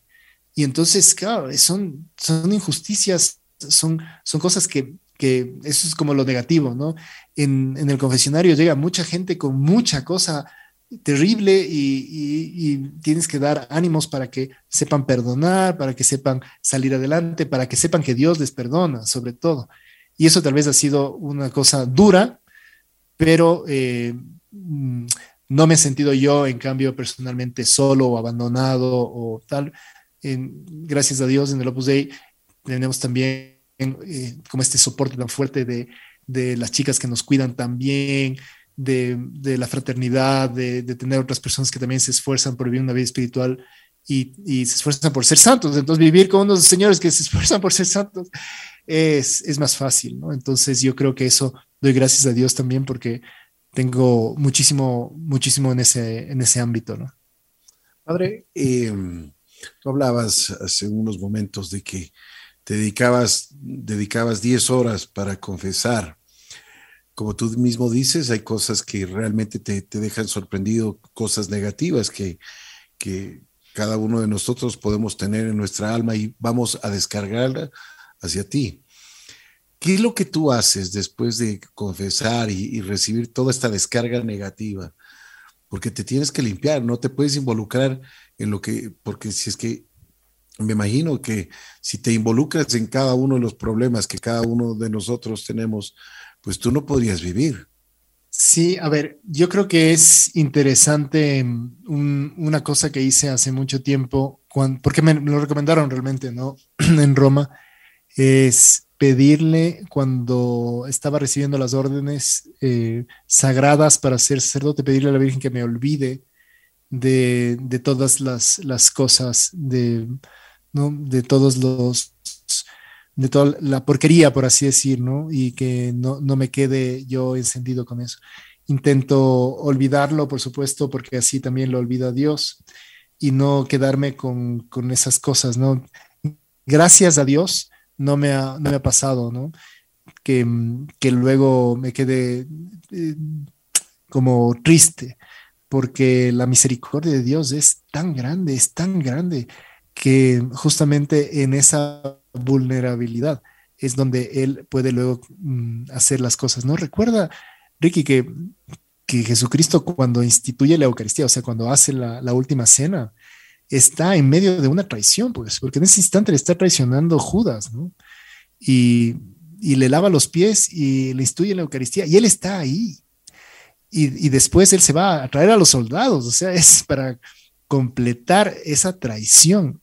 Y es en medio de eso donde sale lo más importante para nosotros, que es justamente los sacramentos y, y luego la salvación a través de la muerte en cruz de Cristo.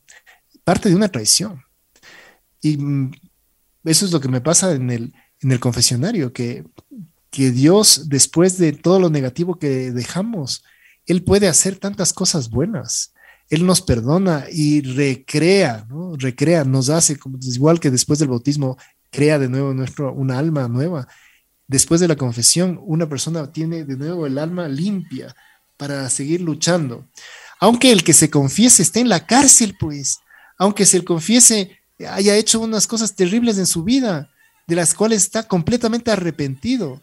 Sí, Dios hace, aunque ya no se puedan reparar las injusticias, aunque ya no se puedan, aunque tengas que pagar en la, prisión el resto de, tus días, pero el Señor siempre te perdona porque es más misericordioso. Y eso me lleva a no tener tampoco como unos problemas especiales, porque yo no soy el que perdono, yo no soy el que estoy diciendo que esas personas han actuado bien, digamos. Al contrario, lo que hago es aprovechar el, don de Dios que ha querido poner en mis manos para traer paz a esos corazones y ayudarles a exigirse más para llegar al cielo.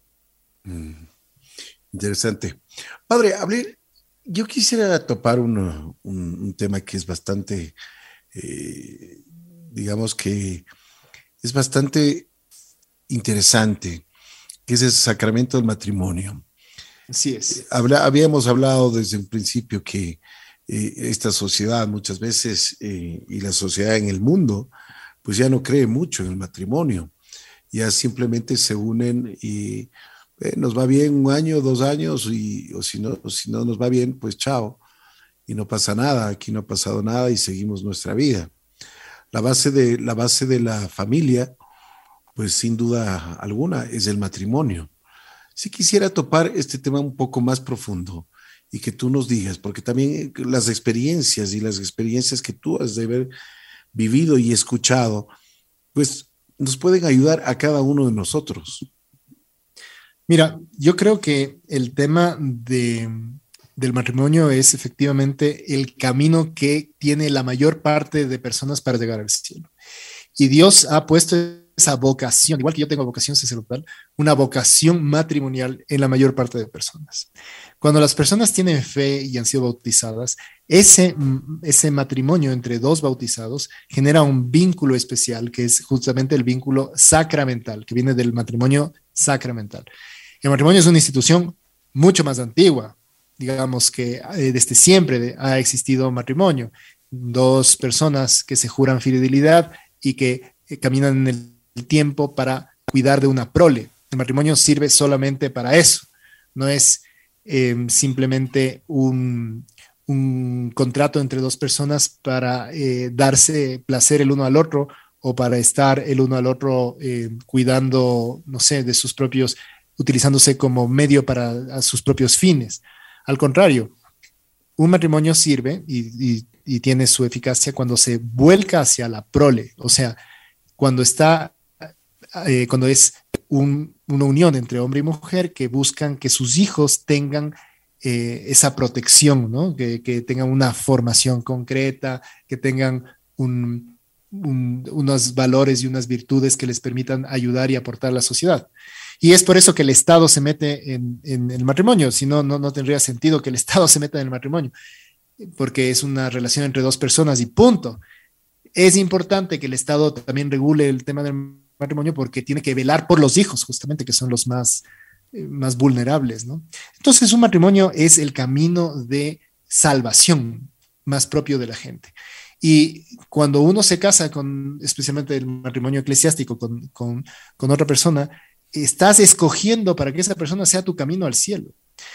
Y eso quiere decir que hay veces que el camino es más, más, más difícil y otras veces que es más fácil, pero es tu camino al cielo. Entonces, cuando dejas ese camino y te vas por otros lados, chuta, estás haciendo más complicado para Dios que te, que te lleve al, cielo realmente, ¿no? Em, es importantísimo el matrimonio que nos ayuda a desarrollar una serie de virtudes hay un documento que les recomiendo plenamente porque tiene unos ejemplos y unas cosas que son brutales, ¿no? Se llama Amoris Letizia del Papa Francisco. Y ahí nos va diciendo que hay algunas cosas que, tienen que estar en el, en el matrimonio para que funcione. Uno, por ejemplo, la paciencia. Tener paciencia, porque es mm, súper importante, ¿no? San Pablo dice que el amor todo lo soporta, es paciente lo primero que dices, el amor es paciente. Lo primero que dices, el amor es paciente. Y el amor es, es paciente y eso hay que darse cuenta, ¿no? Leo un textito, dice, tener paciencia no es dejar que nos maltraten continuamente o tolerar agresiones físicas o permitir que nos traten como objetos. El problema es que cuando exigimos que las relaciones sean celestiales o que las personas sean perfectas o cuando nos colocamos en el centro y esperamos que solo se cumpla nuestra propia voluntad, entonces todo nos impacienta, todo nos lleva a reaccionar con agresividad. Si no cultivamos la paciencia, siempre tendremos excusas para responder con ira y finalmente nos convertiremos en personas que no saben convivir, antisociales, incapaces de postergar los impulsos y la familia se vuelve un campo de batalla. Por eso la palabra de Dios exhorta, destierren de ustedes la amargura, la ira, los enfados, los insultos y toda maldad. Por eso esa paciencia se afianza cuando reconocemos que el otro también tiene derecho a vivir en esta tierra junto a mí. Así es. No importa si a veces se vuelve un estorbo para mí, si altera mis planes, si me molesta con su modo de ser o con sus ideas si eso ya se tiene que esperar al inicio. Va a pasar, va a pasar. El amor tiene un sentido de profunda compasión que lleva a aceptar al otro como parte de mi mundo. También cuando actúa de un modo diferente al que yo desearía. Y esto es una cosa fundamental, tener paciencia o la actitud de servicio. O sea, servicio, servir. Cuando uno cambia el chip para servir en la casa, cuando nos llega, no, no, no, yo estuve trabajando todo el día, no me vengan aquí a... No, no, no. Cuando uno llega y dice, a ver, ¿cómo puedo servir? Eso me contaba un amigo que hablamos de este muchísimo, que en su casa tenía muchos líos con su esposa. Y cuando él cambió este chip del servicio y llegaba después del trabajo y ya no se iba a descansar y ver televisión porque estaba fundido, sino que aunque que estaba cansado, llegaba y le preguntaba a ella, ¿necesitas que te ayuden en algo? Chuta, las cosas en la casa empezaron a funcionar muchísimo mejor. ¿Quieres que te ayuden en algo? Y esas ayudas en algo fue ayudar a, a cuidarlos y jugar un rato con los hijos, a la vez lavar los platos, a lo que sea. Y tal vez eran 15 o 20 minutos de trabajo, pero en la casa cambió completamente todo. ¿no? La actitud de servicio es fundamental. El amor se debe poner más en las obras que en las palabras, definitivamente, y el servicio es, es, es amor. Sanar la envidia también es otra cosa, ¿no? porque a veces mm, los celos, la envidia se, se, se presentan, ¿no? Significa que el amor no tiene como un, un lugar seguro, que hay, se puede llegar a sentir como un malestar por el bien del otro. Y la envidia es como una tristeza por el bien ajeno. Y hay que intentar que esa envidia no, no, se produzca, hay que alegrarse por las, las cosas buenas que le pasa al otro, sin hacer alarde ni agrandarse, vivir la amabilidad, porque amar también es volverse amable, que quiere indicar que el amor no obra con rudeza, que no actúa de modo descortés, que no es duro en el trato, que al contrario, sus modos, sus palabras, sus gestos son agradables, que no son rígidos, que detesta hacer sufrir a los demás. Aprender a ser amable, aprender a ser cortés, porque la cortesía es una escuela de sensibilidad que exige a una persona, lo que hablábamos antes, cultivar la mente, cultivar los sentidos, aprender a hablar y aprender también a ser, mm, a callar. A veces no decir las cosas porque sabemos que va a generar un, malestar grave, ¿no? Ser amable no es un estilo que, podamos eh, elegir o rechazar, es, es parte de las exigencias irrenunciables del amor. Todos los seres humanos, especialmente el matrimonio, están obligados a ser afables, amables con lo que les rodea. Y eso son cosas que ayudan a que el matrimonio funcione, son como las claves, ¿no? Me imagino que tú debes haber escuchado muchísimas veces esta frase que dice, se acabó el amor. Terrible, horrible además.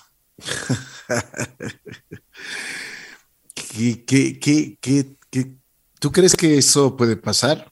O sea, a ver, el amor es una determinación de la voluntad, no es un sentimiento, es una mezcla de cosas. Y tú a base de decir te quiero, te quiero, te quiero, te puedes volver a enamorar. Pero me parece que el amor es un trabajo de dos, ¿no? Tiene que ir de ida y vuelta. Entonces, esa ida y vuelta mm, hay que ir luchando para ver cómo se puede fundamentar con más fuerza, ¿no? O sea, cómo se hace realmente equipo no hay que llegar al momento en el que se acabó el amor, sino que hay que empezar mucho antes para que ese amor no se acabe o esa, esas ganas de seguir luchando por ese objetivo no disminuyan. ¿Y cómo? Dándole esperanzas a eso. ¿no? Fíjate, em, en el IMF, que es una organización en la que trabajo, que se llama Instituto de Matrimonio y Familia, imf.es, para los que les interese buscar, ahí estamos intentando hacer constantemente cursos, ¿no? Y justo vamos a tener... Eh, un curso sobre, la, sobre amor matrimonial el, el martes. Si van a, mi, a mis cuentas de p. Juan Carlos B. Pequeña en Instagram, ahí tengo los links para encontrar p. Juan Carlos B. Pequeña. Y voy a dejar colgados estos cursos que son de amor matrimonial. Y son refuerzos de, del amor. O sea, uno no tiene que estar en problemas para, para, para intentar arreglarlo, sino que tiene que fortalecer el amor matrimonial para que no se llegue al momento en el que uno dice se acabó el amor, porque quiere decir que ahí hemos ya llegado a una cantidad de problemas fuertes, ¿no? Y yo te diría que una de las principales cosas que hay que evitar mencionar en un matrimonio es el divorcio. Cuando uno, a cualquier problema que tiene, dice, verás, no, si no, ya me voy y vos ves, ya nos dividimos y vos, uy, uy, uy, uy, uy, mal, mal, mal. Aunque sientas eso en el corazón, no digas eso, pana. O sea, o, eso hace mucho daño, ¿no? Porque es como si tuvieras cerca esa opción, aunque a veces la pienses, no vale que, lo digas, porque es como, como poner como un ultimátum y eso hace mucho daño a la otra persona, va secando, es un palo seco en el amor, ¿no? Entonces, eh, no, no utilizarlo y buscar formas más bien de fortalecer de nuevo. La comunicación es fundamental para el amor, la, la forma de expresar el, el, cariño que tiene que estar más en obras que en palabras, decíamos antes, la forma también de, de cuidar de la familia. ¿no? Por supuesto. Y cuando existen terceras personas, padre, terceras o cuartas personas. Bueno, ahí se complican las cosas, ¿no? Pero hay que intentar eh, que, em, que sobre todo eh, esas personas se vayan, ¿no? Porque esas personas hacen mucho daño. Y aunque cueste terriblemente, hay que cortar por, todos los, por todas las esquinas, ¿no? O sea, una infidelidad es una cosa que hace muchísimo daño a la sociedad, te digo. Porque es una injusticia terrible. Y esa injusticia eh, la sufren muchas personas. Es una, una cosa que tenemos que intentar eh, quitar. Y, y, en muchos casos me ha tocado enfrentar esta situación, siempre les digo que no, que tienen que borrar el contacto, ser súper claros, cortar radicalmente y tal. Y a veces lo logran y, y después de unos años se, se, restablece todo el amor conyugal y tal. Y otras veces es un fracaso y, bueno, ya te encuentras que tienes que trabajar un nuevo tipo de relación que ya es más difícil, ¿no? Y que mm, hay, hay unos hijos que lo sufren más y tal. Bueno, igual siempre Dios da su gracia y, y sus formas de, de, ir arreglando, ¿no? Pero ya esa injusticia cometida siempre tiene algún tipo de repercusión, ¿no? Que, que se verá solo pasado muchos años, ¿no? Y por ejemplo, esa frase que también es, es muy común cuando existe crisis en el matrimonio. Yo estoy solo aquí, solo por mis hijos, por nada más. A ver, yo creo que ahí es, es cierto, porque uno puede sentir eso, ¿no? Pero en realidad, el solo por los hijos también tiene mucho que ver con ese amor conyugal que le produjeron esos hijos, ¿no? O sea, la familia es lo que él tiene que defender y la mejor forma de luchar por mis hijos es luchar por el amor por esa mujer o por ese marido. Una familia no puede sobrevivir por más que uno tenga la buena esperanza de dar lo mejor a los hijos, si es que no se lucha por reavivar el amor, porque el amor es fundamental. Ahora, ¿contra qué hay que luchar? Contra la desilusión. La desilusión es un veneno que va dándote como esa sensación de que ha sido traicionada tu esperanza en la otra persona. ¿no? Una esperanza traicionada es un dolor muy profundo que lo que hace es darte como la autoridad para que tú te portes mal, de forma para que hieras también. Y hay que intentar que la desilusión no haga eh, espacio en los corazones de las personas, ¿no? sino que cuando uno se da cuenta que la desilusión está ganando terreno, que se le presente batalla. Y hay que aprender a reilusionarse. Hay que aprender a decir, pese a que no me sienta en la mejor condición, decir, oye, quiero volver a quererte. Y eso me pasa a mí con mi sacerdocio. O sea, que a veces me puede cansar, como decía, eh, las confesiones, o que no vea cómo realmente las cosas funcionan bien, ¿no? Sino que todo, a veces eh, eh la gente eh, comete errores, no sigue los consejos o algunos siguiendo los consejos, la otra parte no quiere y se complica más y, y uno puede mal, pero hay que volverse a reilusionar. Y yo me reilusiono todos los días. Y Ricky, una cosa que hago es beso mi sotana todas las mañanas cuando me pongo y beso mi sotana cuando me saco. Aunque ese día ha sido difícil, duro, pesado, lo que sea, hago ese gesto porque me reilusiona y le digo al Señor que quiero reempezar. Y cada mañana, cuando voy y celebro la misa, recomienzo. Y es lo que tienen que hacer también todos los matrimonios. Cuando ves que está la desilusión intentando invadir tu territorio, que te ilusiones, porque reilusionarte no depende de la otra persona, depende de ti, de ese querer de nuevo reempezar, porque no empiezas o no, o no esperas nada de los demás, sino simplemente esperas de tu forma de dar. El servicio es la mejor forma de manifestar el amor. Y el amor no espera que el otro haga algo, sino que espera que uno mismo sea completo al darse. Y cuando te das y te das y te das, realmente la satisfacción que tienes es mucho más grande de cuando estás esperando, esperando, esperando, porque muchas veces esa espera no termina bien, ¿no? Esa espera em, no es correspondida. No esperes de los demás, no esperes de tu pareja, dalo tú, dalo todo.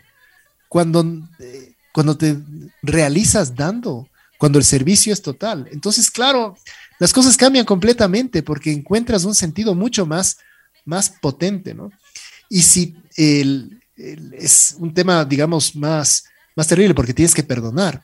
Si permitimos que un mal sentimiento penetre en nuestro interior, dejamos a veces lugar a un rencor que se va haciendo cada vez más añejo, como los vinos en el corazón, hay que, hay que darse cuenta y, y, actuar inmediatamente porque el amor no lleva cuentas, el amor no es rencoroso.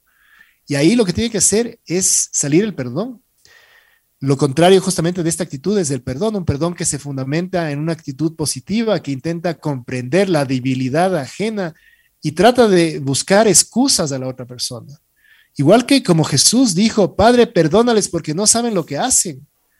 Tenemos que luchar porque la tendencia suele ser la de buscar más y más culpas, la de imaginarnos más y más maldad, la de suponer que todo tipo de malas intenciones y rencores se está viviendo en el otro, ¿no? Y, y la única cosa que hacemos cuando damos crédito a eso es que vaya creciendo el rencor en nuestro interior y se arraigue. De modo que cualquier error o caída del cónyuge, claro, puede ir dañando ese vínculo amoroso, esa estabilidad familiar. Y el problema es que a veces se le da todo a, la, a todas las cosas la misma gravedad. Y, no tienen la misma gravedad, pues hay cosas que son, son tonteras. No hacerse tanto lío de, de las cosas. Cuando nos revolcamos en el error ajeno, cuando tenemos, no sé, una, buscamos esa reivindicación ¿no? de los propios derechos, eso se convierte en una persistente y constante sed de venganza más que una sana defensa de la propia dignidad. Y eso va haciendo mucho daño a las personas que están a nuestro alrededor y sobre todo a nosotros mismos, sobre todo a nosotros mismos. Por eso, cuando hemos sido ofendidos o desilusionados, el perdón es siempre posible. Es más, es deseable.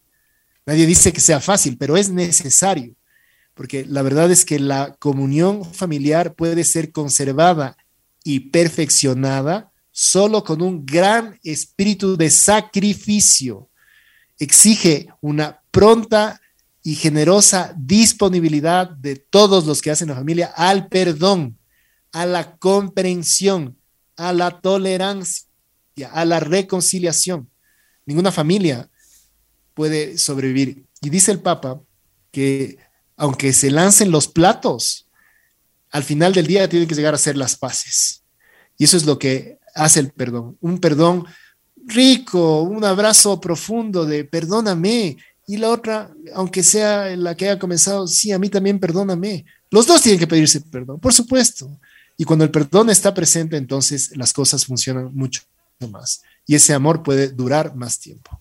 Padre, dicen que los matrimonios de antes eran mejores, que ahora ya no aguantan nada. ¿Es cierto? A mí me parece que los matrimonios de antes eh, no no se hacían tanto daño primero y luego que eh, no se complicaban tanto la vida tampoco. No se complicaban tanto la vida quiere decir que eh, hacían las cosas, eh, no le daban tanta gravedad a las cosas que pasaban. Ahora uno no se siente muy cómodo y enseguida piensa en el divorcio, Y eso es una cosa que, que hace tanto, tanto, tanto daño que, va minando las cosas. Los matrimonios de antes tenían los mismos problemas que los de ahora. Lo que pasa es que los de ahora le dan una gravedad tan alta, ¿no? Tiene un, una, se llama umbral del dolor, ¿no? Hay gente que tiene el umbral del dolor súper bajo, quiere decir que cualquier cosa que le pasa, ¡ay! Ya le duele, ¿no? Y otros que tienen el umbral del dolor súper alto, que les pueden estar golpeando y les da igual, no, no, no les duele tanto, o al menos eso aparenta que no duele tanto.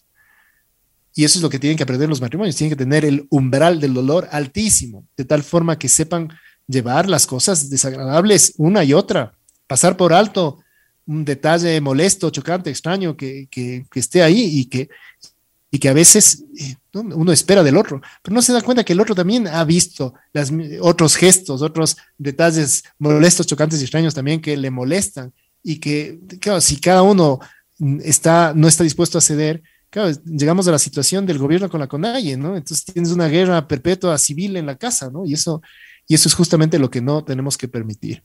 Hay que aprender a dialogar, hay que aprender a estar mucho más cercanos, hay que aprender a pasar por alto los errores, perdonar. ¿Qué dice Taita Dios sobre el matrimonio, padre? Taita Dios dice que es para toda la vida. Exacto. Terrible. Pero ahí está escrito. Y aquí en los curas no podemos bajarle el, nivel. Así es. Así es. Y será para toda la vida, ¿no? Para toda la vida, pero esa es una ventaja, porque ya cuando te mueres ya no está. porque eh, aquí en la vida, ¿cuántos años estaremos? 40, mm, 60, 80, pero ya después viene el más allá. Y, allá, y en el más allá ya no habrá matrimonio. Entonces, eh, bien, yo creo que eso es como una promesa para, para tener en cuenta. Así es. Padre, quiero agradecerte muchísimo. Hemos conversado de algunos, algunos temas que realmente son muy interesantes. Te mando un abrazo muy especial. Si quieres agregar algo, con mucho gusto. Y siempre será, te invito también la próxima vez para conversar un poquito de lo que, por ejemplo, uno de los temas que, que, nos puedes orientar mucho es, por ejemplo, sobre la muerte. Chévere. Sí, ahora cada vez más, más, más contacto con, con, la muerte, sí. Mientras uno ayuda a más personas a morir y uno ve cómo reaccionan los, los deudos cuando alguien muere, sí, puede ser un tema interesante. Pero ahora vamos a hablar de la vida. Y hemos hablado de matrimonio y hemos hablado de un montón de cosas. Eh, sí, yo les animaría, si es que intenten ir posteando cosas también mucho en mis redes sociales para que sean como insumos que ayuden a las personas. Están las pausas para el alma, pero también está el, proyecto de 10 min con Jesús.net, que tienes meditaciones eh, todos los días. Está también toda la, colaboración que hacemos em, con eh, razonyemoción.com, que es un movimiento feminista que también tiene cantidad de, de contenidos interesantes. Y están mis redes propias eh, como decía antes, en Instagram, arroba p.juancarlosb pequeña, em, que ahí voy posteando cosas mm, mm, todas las semanas sobre cómo crecer, cómo, cómo comportarse mejor, ideas inspiradoras que a mí me ayudan y las, las comparto, o en, o en Twitter también, arroba jucabas, que también eh, intento todos los días poner alguna cosa. Entonces, Ricky, hagamos el bien, pues mientras más personas hacen el bien, mejor nos va en la sociedad. Para eso estamos aquí. Gracias, Padre. Padre Juan Carlos Vázquez, siempre con su palabra de aliento y con su visión extraordinaria. Gracias, Padre. Pues nosotros vamos a continuar en Así es la vida.